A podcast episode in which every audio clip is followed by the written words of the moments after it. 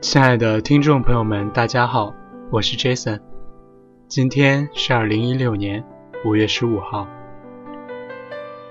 欢迎收听 FM 八幺五五八，带着耳朵去旅行。今天继续给大家分享文章，文章的名字叫做《所有偷过的懒都会变成打脸的巴掌》。文章来自巫小诗。小学的时候练书法，周末要背着墨水瓶去老师家，瓶子没拧紧，墨水把包里的文具都染脏了，生闷气，觉得书法太讨厌，难学又惹祸，学了几天再也不愿意去。后来念高中，语文作文总拿不到理想的分数。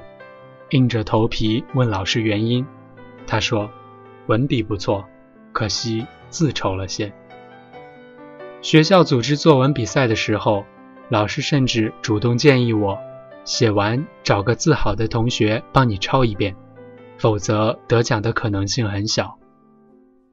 大二的时候考驾照，带我的教练脾气很不好，我被骂哭两次，羞辱智商 n 次，跟自己赌气。说过阵子再学，后来干脆就再没去驾校。如今即将毕业的我，依然没有驾照。过年回家，我所在的小城市的出租车，春节是不开计价器的，十块钱的路程能漫天要价的说三十，不坐拉倒。家人在忙，家中有闲置的车，可是我不会开啊，我只能去拦出租车。送上门给他们宰客，还有半途而废的游泳，三天打鱼两天晒网的美术，明天再背吧的单词，他们都在后来某个猝不及防的瞬间跳出来为难我。因果报应真是恒久存在的真理，所有偷过的懒都会变成打脸的巴掌。新家装修的时候。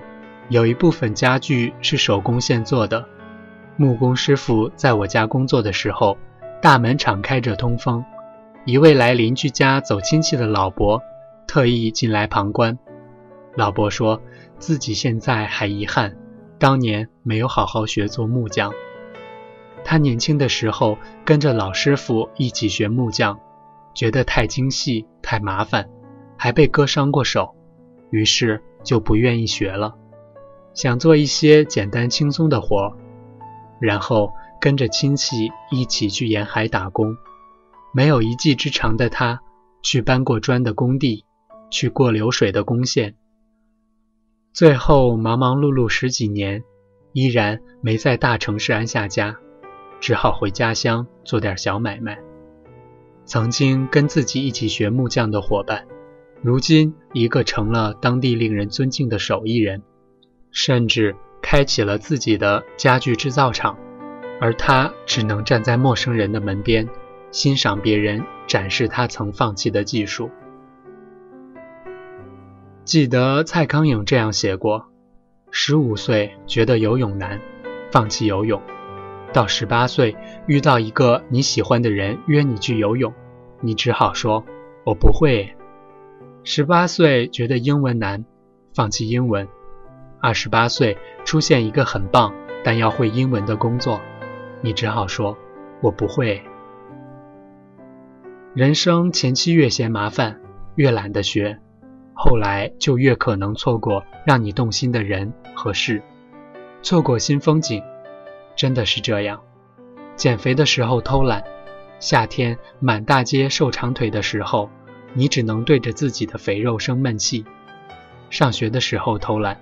同学们一个个念名校入名企的时候，你又只能在深更半夜抱怨怀才不遇。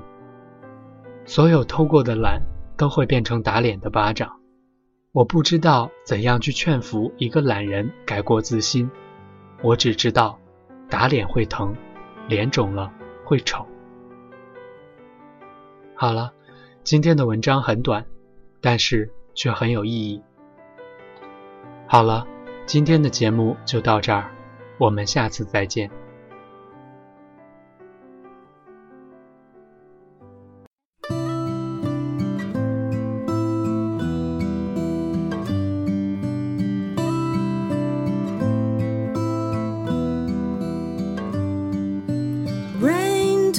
side.